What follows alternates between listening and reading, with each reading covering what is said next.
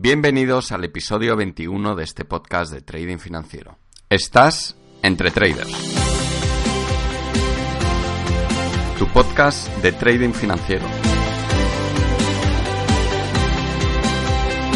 Porque el trading es sencillo, pero no es fácil.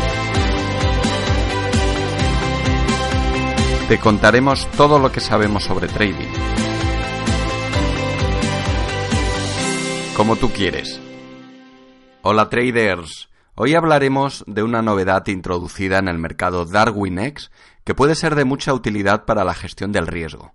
Después hablaremos del slipaje, un fenómeno completamente natural de los mercados financieros que, a menudo, se confunde con las malas prácticas de algunos brokers dealers.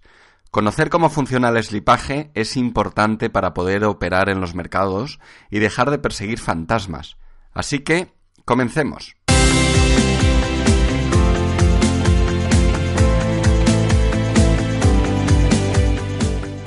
Hace unos días, los chicos de DarwinX anunciaron la aplicación en cuentas reales de inversión del uso de órdenes condicionales. Y hacía tiempo que existían en las cuentas demo, pero por fin podemos usarlas para gestionar el riesgo de nuestras carteras de Darwins. Recordad que en nuestra web darwinizate.com os contamos qué es el mercado DarwinX y por qué es tan importante para traders e inversores. También encontraréis en mi canal de YouTube un webinar de hace unos días titulado Darwinex, la revolución de la inversión, que puede ser útil a aquellos que aún no conocen lo que es Darwinex. Pues bien, una orden condicionada o condicional es una orden que queda pendiente de ejecución hasta que se cumplan unos determinados requisitos. Las más conocidas son las eh, órdenes de tipo stop loss o stop de pérdidas que sirven para cerrar una posición cuando ésta supera un límite de pérdidas previamente establecido por nosotros. Su uso es sumamente importante en el mundo del trading, pero usarlo en el mundo de la inversión de Darwins también nos permite gestionar mejor el riesgo de nuestras carteras. Ahora os explicaré por qué. El take profit o toma de beneficios es una orden que se ejecuta cuando el precio alcanza un determinado nivel de beneficios definido por nosotros. Su uso no es tan importante, pero bien empleado puede mejorar mucho los resultados. Además de estos dos tipos de órdenes condicionadas, también tenemos las buy limit y las buy stop. Las buy limit son órdenes pendientes de compra que se ejecutan cuando el precio actual del activo cae a un determinado nivel previamente establecido por nosotros. Es decir, lo colocamos por debajo del precio actual para comprar si alcanza un nivel más barato que el actual. Esto puede ser útil cuando queramos comprar un Darwin que consideremos atractivo, pero también algo sobrevalorado. Dejamos la orden colocada y si alcanza el nivel establecido quedará incluido en nuestra cartera. Y si no lo alcanza, podremos decidir si queremos seguir teniéndolo o modificamos nuestra decisión de compra. Las buy stop, por su parte, son órdenes pendientes de compra que se ejecutan cuando el precio del activo alcanza un nivel superior al actual. Por lo tanto, lo colocamos por encima del nivel de cotización actual del Darwin, por ejemplo, al superar un nivel anterior. Este tipo de orden no está aún al 100% implementada en la plataforma DarwinX, pero pronto la activarán y podremos hacer uso de ella. No debemos olvidar que el valor de un Darwin no viene determinado por la interacción de la oferta y la demanda, sino por los resultados que la estrategia de trading subyacente va consiguiendo. Por lo tanto, el criterio de uso de las órdenes condicionadas de compra debe ser diferente al que aplicaríamos al comprar cualquier otro activo financiero cuyo valor sí viniera determinado por la oferta y la demanda.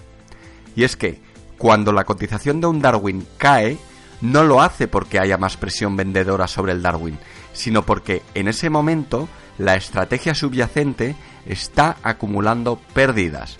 Y estas pueden estar causadas por diferentes motivos. Por ejemplo, por la llegada de una mala racha en las operaciones, que en realidad sería la razón más natural y habitual. Pero también puede ser por el deterioro en la pericia del trader o por realizar unas malas prácticas de trading. Si colocamos una orden by limit de compra y el precio del Darwin la ejecuta, pero la caída del valor del Darwin es por una menor calidad de gestión del trader, estaremos entrando en mal momento, porque es un momento crítico de todo trader que puede superar o puede no superar, y que a menudo puede terminar con pérdidas importantes.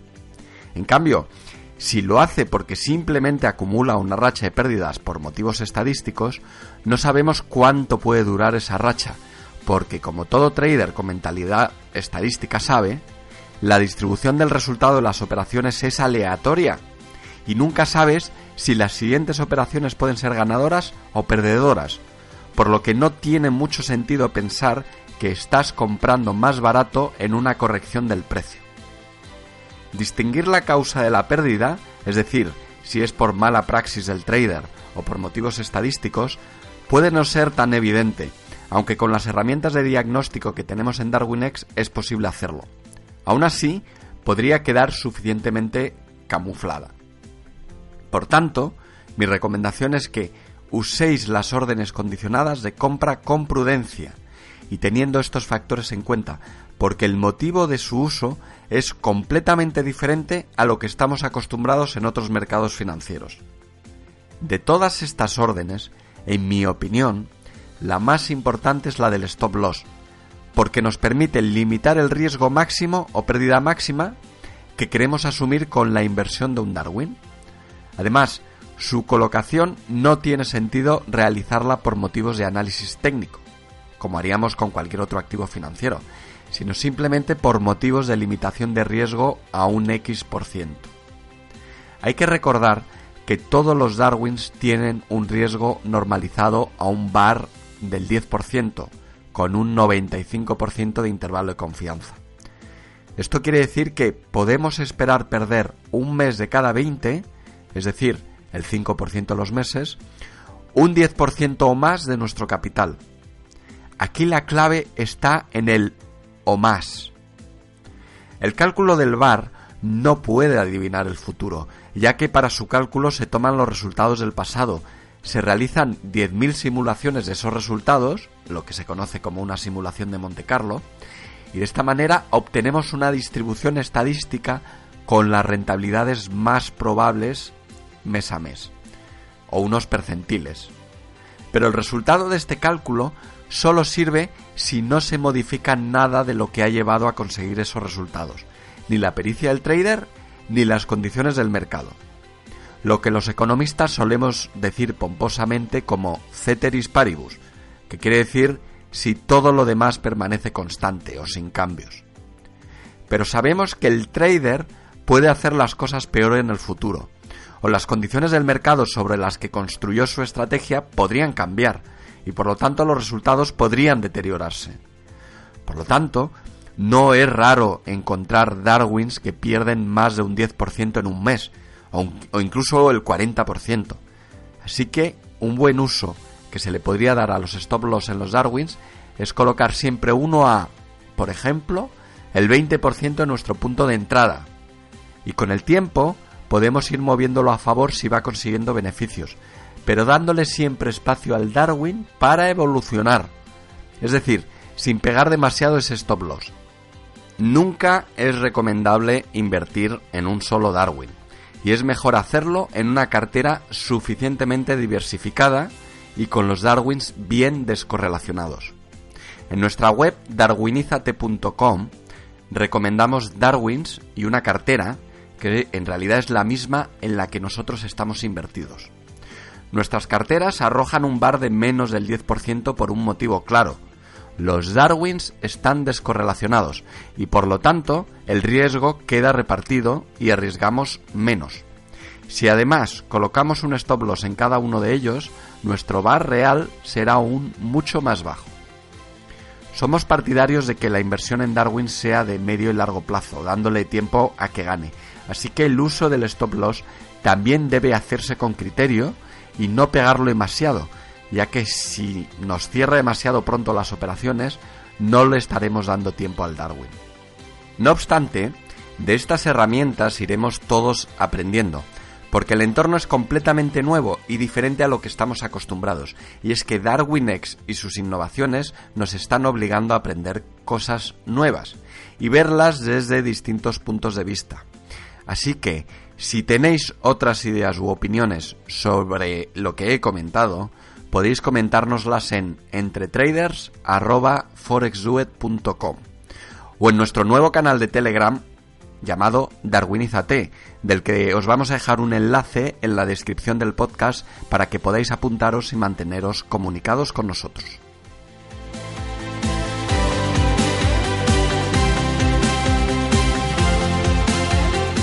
Si quieres enviarnos una consulta para que sea tratada en los podcasts, puedes enviarla a entretraders.forexduet.com, indicando también tu nombre y desde dónde nos escuchas.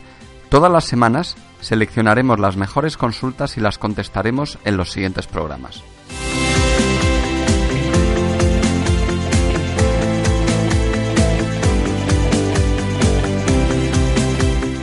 Bien, hoy quiero hablar de una pregunta genérica que suelo recibir de vez en cuando. Esta pregunta bien podría tener esta forma. ¿Por qué se produce esta diferencia entre el precio que hemos solicitado y el precio finalmente ejecutado? Bueno, hay gente que se extraña cuando la orden que han colocado en la plataforma se ejecuta a un precio diferente al que ellos han marcado. Esto, en temporalidades medias o altas, puede que no tenga mucha relevancia, pero en operativas de intradía puede suponer un coste de ejecución importante que hay que tener en cuenta. Esto ocurre por el slipaje, que no deja de ser una condición natural de todo mercado y que debemos conocer para saber cuándo lo podemos limitar y en qué medida y cuándo lo tenemos que aceptar simplemente como un coste de nuestra ejecución. El slipaje, o deslizamiento en inglés, es la diferencia entre el precio esperado y el precio finalmente ejecutado, y puede ser positivo o negativo. Esto es, puede ejecutarse nuestra orden a mejor precio o a peor precio. Aunque parezca increíble, ha habido brokers que han sido sancionados porque solo repercutían el slipaje negativo a sus clientes y nunca el positivo, que se lo quedaban para ellos. Pero, ¿por qué se produce el slipaje y es posible evitarlo o controlarlo? Bueno, en condiciones normales o naturales, el slipaje puede darse en entornos de cierta volatilidad cuando usamos órdenes a mercado y no hay suficiente oferta en el precio que deseamos. En condiciones normales, el slipaje suele ser mucho más que asumible y no suele ser más de unas décimas de pips o puede que uno o dos pips. Pero en salida de noticias o en situaciones de volatilidad extrema, la ejecución puede deteriorarse bastante y sufrir significativos slipajes. Yo he llegado a ver slipajes de hasta 40 y 50 pips, pero la verdad es que en muy raras ocasiones. A veces el slipaje puede darse por la latencia en los sistemas, es decir, por el retardo desde que se envía la orden hasta que ésta llega al mercado. Y esto depende de la distancia a la que estemos del mercado.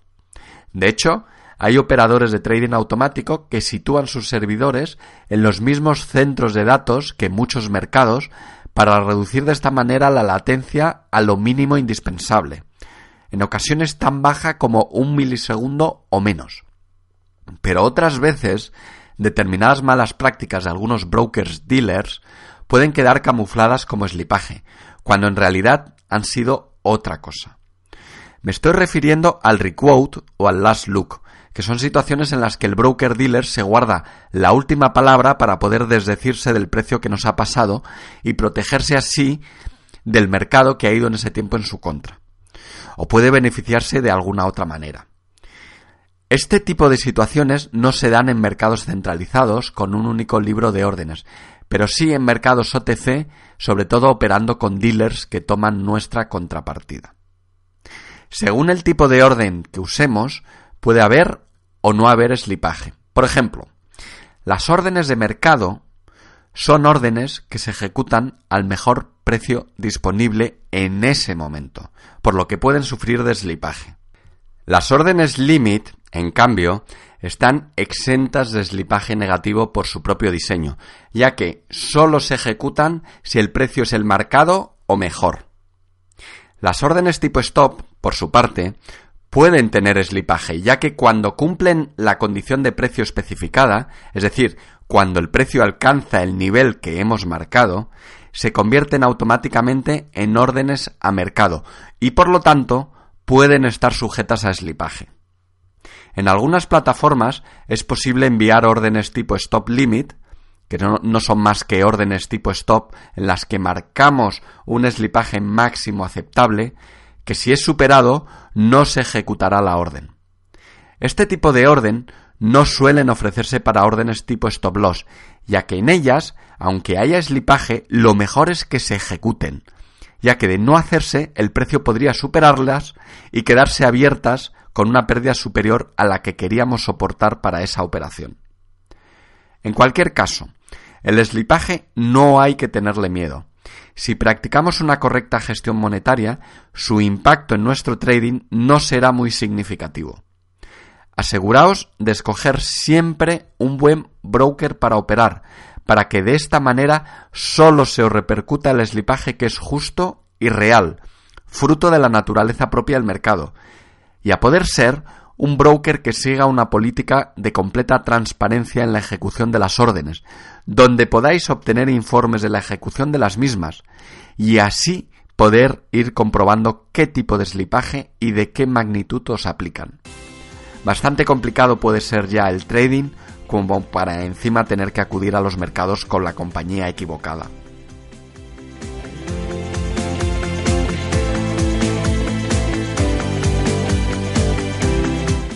Bien, hoy os quiero recomendar un libro que leí hace ya bastantes años.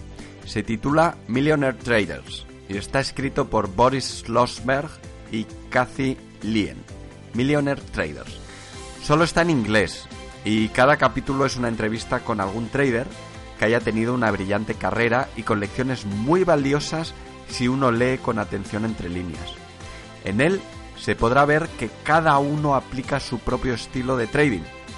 Todos son diferentes, pero en cambio todos ellos suelen tener cosas en común, sobre todo en su forma de afrontar los retos del mercado. Repito el título, Millionaire Traders de Boris Schlossberg y Kathy Lien.